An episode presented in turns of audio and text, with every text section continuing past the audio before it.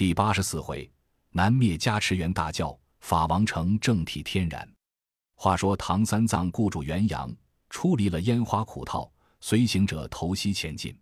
不觉下时，正值那熏风初动，梅雨丝丝，好光景。冉冉绿阴密，风清燕引除。新河翻沼面，修竹见扶苏。芳草连天碧，山花遍地铺。西边铺插剑，流火状行图。师徒四众单言受热，正行处，忽见那路旁有两行高柳，柳荫中走出一个老母，右手下搀着一个小孩，对唐僧高叫道：“和尚，不要走了，快早儿拨马东回，进西去都是死路。”唬得个三藏跳下马来，打个问讯道：“老菩萨，古人云，海阔从鱼跃，天空任鸟飞，怎么西进便没路了？”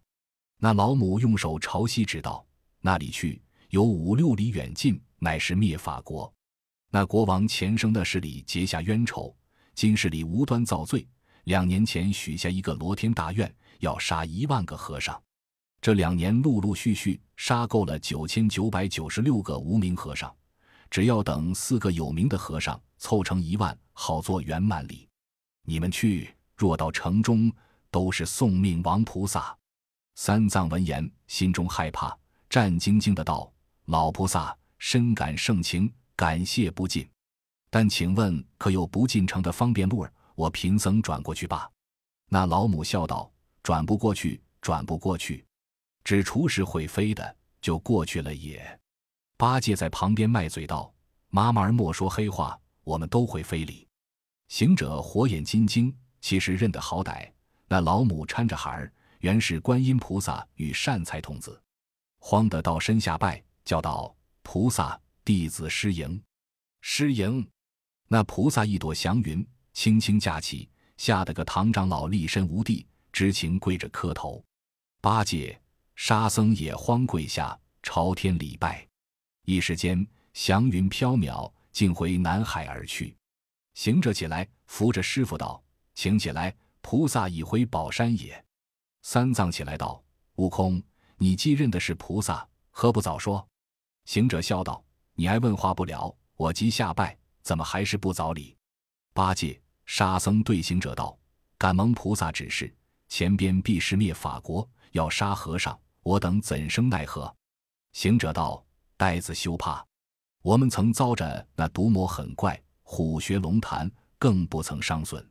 此间乃是一国凡人，有何惧在？只奈这里不是住处。天色将晚，且有乡村人家上城买卖回来的，看见我们是和尚，嚷出名去，不当稳便。且引师傅找下大路，寻个僻静之处，却好商议。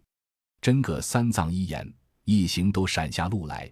到一个坑坎之下坐定，行者道：“兄弟，你两个好生保守师傅，待老孙变化了，去那城中看看，寻一条僻路，连夜去也。”三藏叮嘱道：“徒弟呵，莫当小可，王法不容，你须仔细。”行者笑道：“放心，放心，老孙自有道理。”好大圣，画臂将身一纵，呼哨的跳在空中，怪哉！上面无绳扯，下头没棍撑，一般同父母，他便骨头轻。伫立在云端里往下观看，只见那城中喜气充融，祥光荡漾。行者道：“好个去处！为何灭法？看一会，渐渐天昏，又见那十字街灯光灿烂，九重殿香霭钟鸣，七点角星招碧汉，八方客旅谢行踪。”六军营隐隐的画角才吹，五鼓楼点点的铜壶出滴，四边素雾昏昏，三室寒烟霭霭。两两夫妻归秀木，一轮明月上东方。他想着，我要下去到街坊打看路径，这般的嘴脸，撞见人必定说是和尚。等我便一变了，捻着诀，念动真言，摇身一变，便做个扑灯蛾儿。行气一敲轻巧，灭灯扑烛头明。本来面目化生成，浮草中间灵应。美爱阳光处艳，茫茫飞绕无停。紫衣香翅赶流萤，最喜夜深风静。但见他翩翩翻翻，飞向六街三市，傍房檐，进屋角。正行时，忽见那鱼头拐角上一湾子人家，人家门首挂着个灯笼儿。他道：“这人家过元宵里，怎么挨排都点灯笼？”他应应斥，飞进前来仔细观看。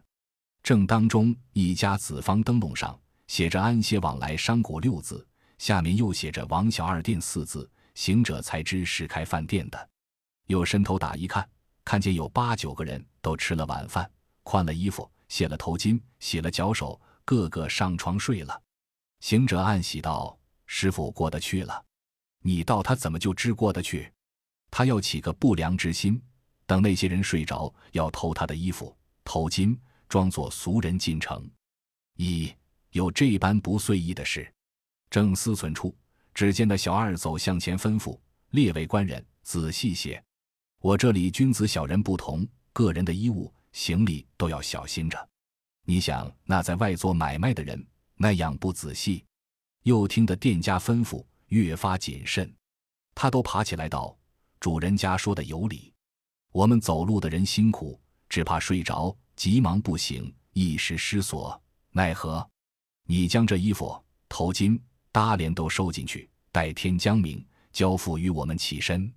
那王小二真个把些衣物之类尽情都搬进他屋里去了。行者性急，展开翅就飞入他里面，钉在一个头巾架上。又见王小二去门首摘了灯笼，放下吊搭，关了门窗，却才进房脱衣睡下。那王小二有个婆子。带了两个孩子，哇哇聒噪，急忙不睡。那婆子又拿了一件破衣，补补纳纳，也不见睡。行者暗想道：若等这婆子睡了下手，却不误了师傅。又恐更深，城门闭了，他就忍不住飞下去，往灯上一扑，真是舍身投火焰，娇娥叹残生。那盏灯早是熄了，他又摇身一变，便做个老鼠。哇哇的叫了两声，跳下来，拿着衣服、头巾往外就走。那婆子慌慌张张的道：“老头子，不好了，叶耗子成精也！”行者闻言，又弄手段拦着门，厉声高叫道：“王小二，你莫听你婆子胡说，我不是叶耗子成精，明人不做暗事，吾乃齐天大圣林凡，保唐僧往西天取经。你这国王无道！”特来借此衣冠装扮我师傅，一时过了城去，就便送还。那王小二听言，一骨碌起来，黑天摸地，又是着忙的人，捞着裤子当衫子，左穿也穿不上，右套也套不上。那大圣使个设法，早已驾云出去，复翻身，径至路下坑坎边前。三藏见星光月角，探身凝望，见是行者来的至近。即开口叫道：“徒弟，可过得灭法国吗？”行者上前放下衣物道：“师傅，要过灭法国，和尚做不成。”八戒道：“哥，你乐看那个理？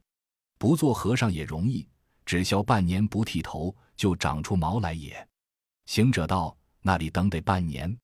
眼下就都要做俗人礼。”那呆子慌了道：“但你说话通不查理。我们如今都是和尚。”眼下要做俗人，却怎么戴的头巾？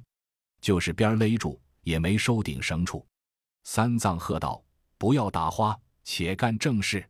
端地何如？”行者道：“师傅，他这城池我已看了，虽是国王无道沙僧，却倒是个真天子。城头上有祥光喜气，城中的街道我也认得，这里的湘潭我也省得会说。”却才在饭店里借了这几件衣服、头巾，我们且扮作俗人进城去借了宿，至四更天就起来，叫店家安排了斋吃。挨到五更时候，挨城门而去，奔大路西行，就有人撞见扯住，也好舌辩，只说是上邦钦差的，灭法王不敢阻止，放我们来的。沙僧道：“师兄处的罪当，且依他行。”真个长老无奈，脱了扁衫，去了僧帽，穿了俗人的衣服。戴了头巾，沙僧也换了。八戒的头大，戴不得尖儿，被行者取了些针线，把头巾扯开，两顶缝做一顶，与他搭在头上。捡件宽大的衣服与他穿了，然后自家也换上一套，道：“列位，这一去，把师傅徒弟四个字儿且收起。”八戒道：“除了此四字，怎地称呼？”行者道：“都要做弟兄称呼。师傅叫做唐大官儿，你叫做朱三官，沙僧叫做沙四官，我叫做孙二官。但到殿中，你们切休言语，只让我一个开口答话。等他问什么买卖。”只说是贩马的客人，把这白马做个样子，说我们是十弟兄，我四个先来另店房卖马，那店家必然款待我们。我们受用了，临行时等我十块瓦茬变块银子谢他，却就走路。长老无奈，只得取从。四众茫茫的牵马挑担跑过那边，此处是个太平境界，入更时分，尚未关门，径直进去，行到王小二店门首。只听得里边叫里，有的说我不见了头巾，有的说我不见了衣服。行者只推不知，引着他们往斜对门一家安歇。那家子还未收灯笼，即进门叫道：“店家可有闲房？我们安歇。”那里边有个妇人答应道：“有有有，请官人们上楼。”说不了，就有一个汉子来牵马。行者把马儿递与牵进去，他引着师傅。从灯影后面径上楼门，那楼上有方便的桌椅，推开窗格，映月光，齐齐坐下。只见有人点上灯来，行者拦门一口吹息道：“这般月亮不用灯。”那人才下去，又一个丫鬟拿四碗清茶，行者接住。楼下又走上一个妇人来，约有五十七八岁的模样，一直上楼，站在旁边问道：“列位客官，那里来的？有甚宝货？”行者道：“我们是北方来的，有几匹粗马贩卖。”那妇人道：“贩马的客人尚还小。”行者道：“这一位是唐大官，这一位是朱三官，这一位是沙四官，我学生是孙二官。”妇人笑道：“异姓。”行者道：“正是异姓同居。我们共有十个弟兄，我四个先来令店房打火，还有六个在城外借些，领着一群马。”因天晚不好进城，待我们赁了房子，明早都进来，只等卖了马才回。那妇人道：“一群有多少马？”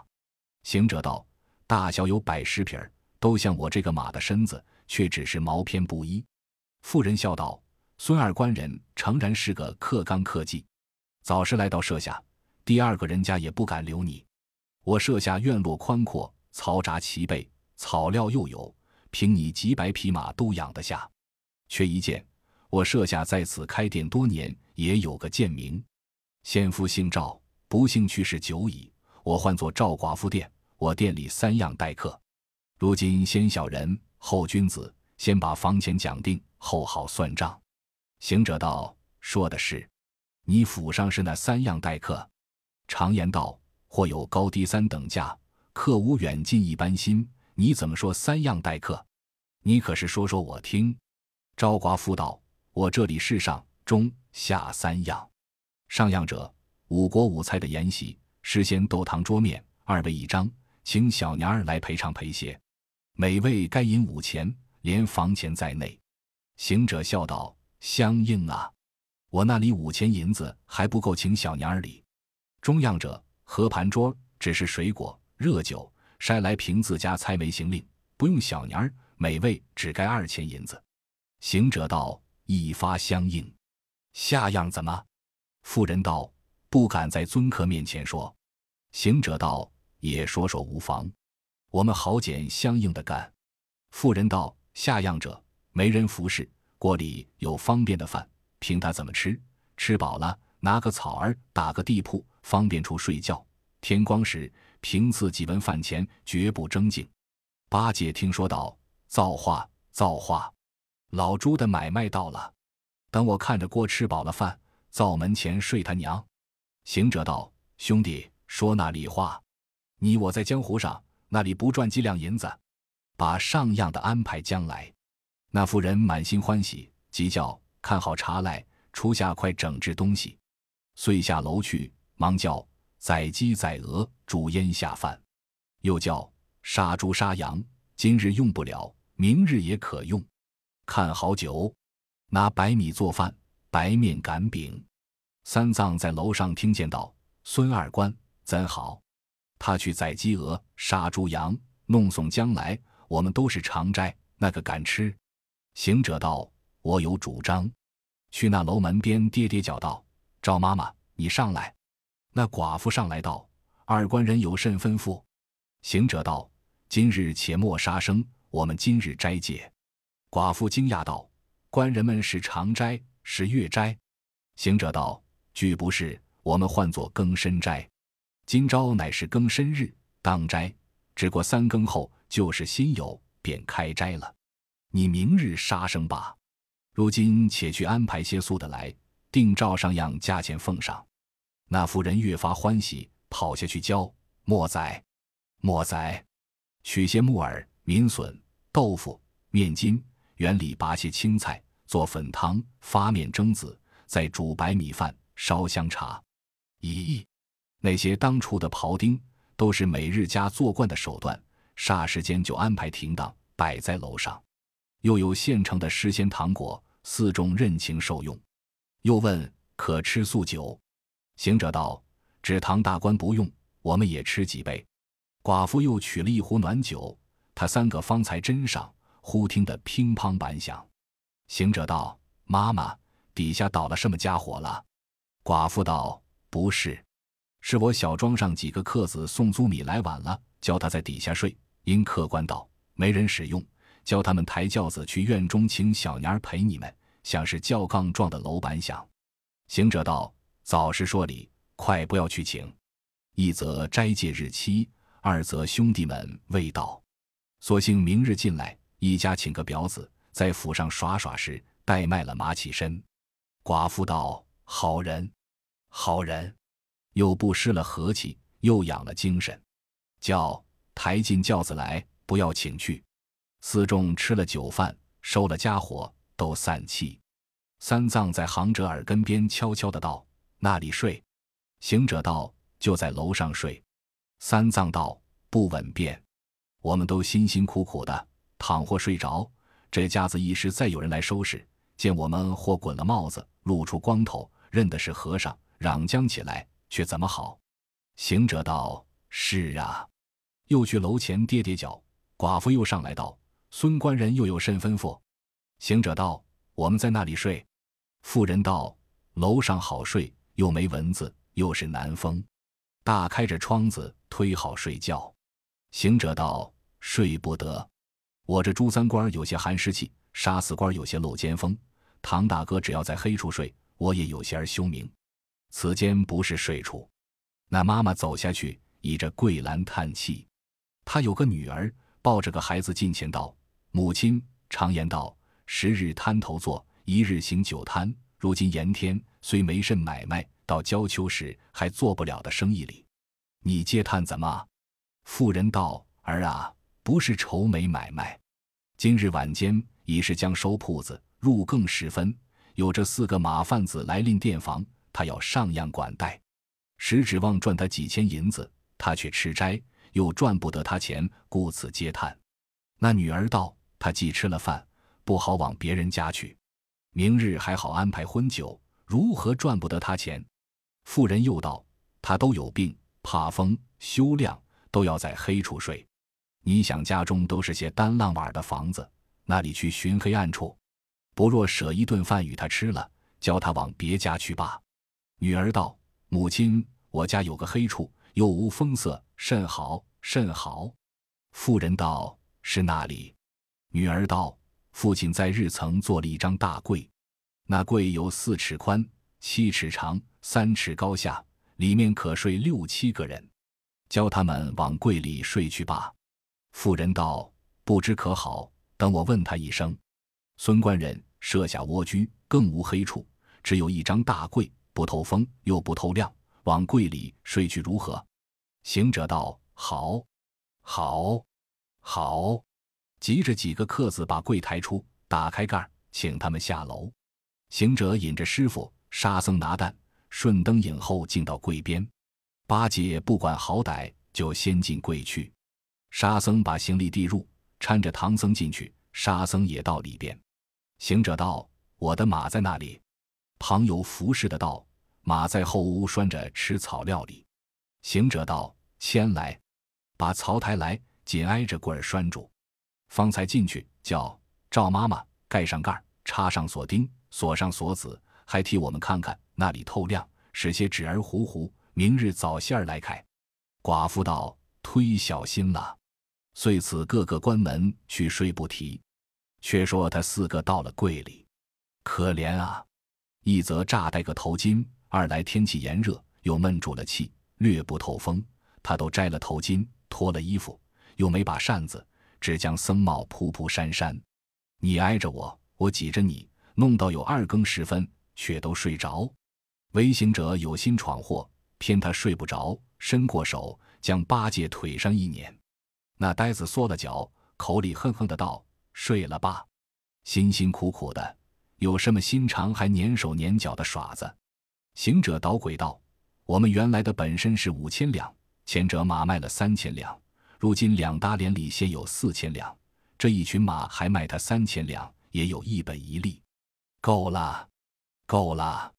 八戒要睡的人那里答对，岂知他这店里走堂的、挑水的、烧火的，素与强盗一伙。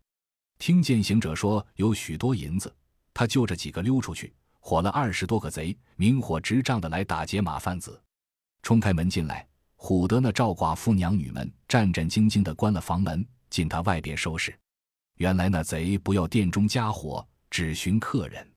到楼上不见行迹，打着火把四下照看，只见天井中一张大柜，柜脚上拴着一匹白马，柜盖紧锁，掀翻不动。众贼道：走江湖的人都有手眼，看这柜失重，必是行囊财帛锁在里面。我们偷了马。抬柜出城，打开分用，却不是好。那些贼果找起绳杠，把柜抬着就走，晃啊晃的。八戒醒了，道：“哥哥睡吧，摇甚么？”行者道：“莫言语，没人摇。”三藏与沙僧忽的也醒了，道：“是甚人抬着我们里？”行者道：“莫嚷，莫嚷，等他抬，抬到西天也省得走路。”那贼得了手，不往西去，到台向城东，杀了守门的军，打开城门出去。当时就惊动六街三市，葛铺上活甲人夫都报与巡城总兵、东城兵马。那总兵兵马适当干急，几点人马工兵出城赶贼。那贼见官军势大，不敢抵敌，放下大柜，丢了白马，各自落草逃走。众官军不曾拿得半个强盗，只是夺下柜。捉住马，得胜而回。总兵在灯光下见那马好马，棕分银线尾玉条，说什么八骏龙驹赛过了素双款缎，千金饰骨万里追风，登山美与青云合，笑月浑如白雪云。真是蛟龙离海岛，人间喜有玉麒麟。总兵官把自家马儿不骑，就骑上这个白马，率军兵进城。把柜子抬在总府，同兵马写个封皮封了，令人巡守，待天明起奏，请旨定夺。官军散气不提。却说唐长老在柜里埋怨行者道：“你这个猴头，害杀我也！若在外边被人拿住，送与灭法国王，还好舌辩。如今锁在柜里，被贼劫去，又被官军夺来，明日见了国王，先先诚诚的开刀请杀，却不凑了他一万之数。”行者道：“外面有人，打开柜，拿出来，不是捆着，便是吊着。且忍耐些儿，免了捆吊。明日见那昏君，老孙自有对答，管你一毫也不伤。且放心睡睡。挨到三更时分，行者弄个手段，顺出棒来，吹口仙气，叫变，即便做三尖头的钻儿，挨柜脚两三钻，钻了一个眼子，收了钻，摇身一变。”便做个蝼蚁儿将出去，现原身，踏起云头，进入皇宫门外。那国王正在睡浓之际，他使个大分身普会神法，将左臂上毫毛都拔下来，吹口仙气，叫变，都变作小行者；右臂上毛也都拔下来，吹口仙气，叫变，都变作瞌睡虫。念一声俺字真言，叫当方土地领众布散皇宫内院五府六部各衙门大小官员宅内，但有品质者，都与他一个瞌睡虫，人人稳睡，不许翻身。又将金箍棒取在手中，掂一掂，晃一晃，叫声宝贝变，即便做千百口剃头搭。他拿一把，吩咐小行者各拿一把，都去皇宫内院五府六部各衙门里剃头。咦，这才是法王灭法，法无穷；法贯乾坤，大道通。万法元因归一体，三乘妙香本来同。钻开玉桂明消息，不散金毫破闭蒙。管取法王成正果，不生不灭去来空。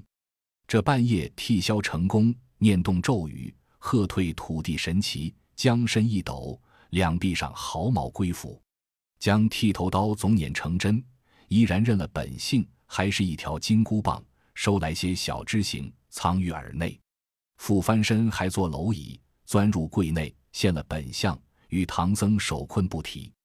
却说那皇宫内院，宫娥才女，天不亮起来梳洗，一个个都没了头发。穿宫的大小太监。也都没了头发，一拥起来，到于寝宫外奏乐惊寝，个个禽类不敢传言。少时，那三宫皇后醒来，也没了头发，忙一登到龙床下看处，锦被窝中睡着一个和尚。皇后忍不住言语出来，惊醒国王。那国王即睁惊，见皇后的头光，他连忙爬起来道：“梓潼，你如何这等？”皇后道。主公亦如此也。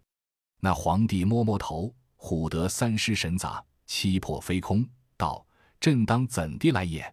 正慌忙处，只见那六院嫔妃、宫娥才女、大小太监，皆光着头跪下道：“主公，我们做了和尚业。”国王见了，眼中流泪道：“想是寡人杀害和尚，即传旨吩咐，汝等不得说出落发之事，恐文武群臣褒贬国家不正。”且都上殿设朝。却说那五府六部和衙门大小官员，天不明都要去朝王拜缺。原来这半夜一个个也没了头发，个人都写表启奏此事。只听那靖边三响朝皇帝表奏当今剃发音。毕竟不知那总兵官夺下贵里贼赃如何，与唐僧四众的性命如何，且听下回分解。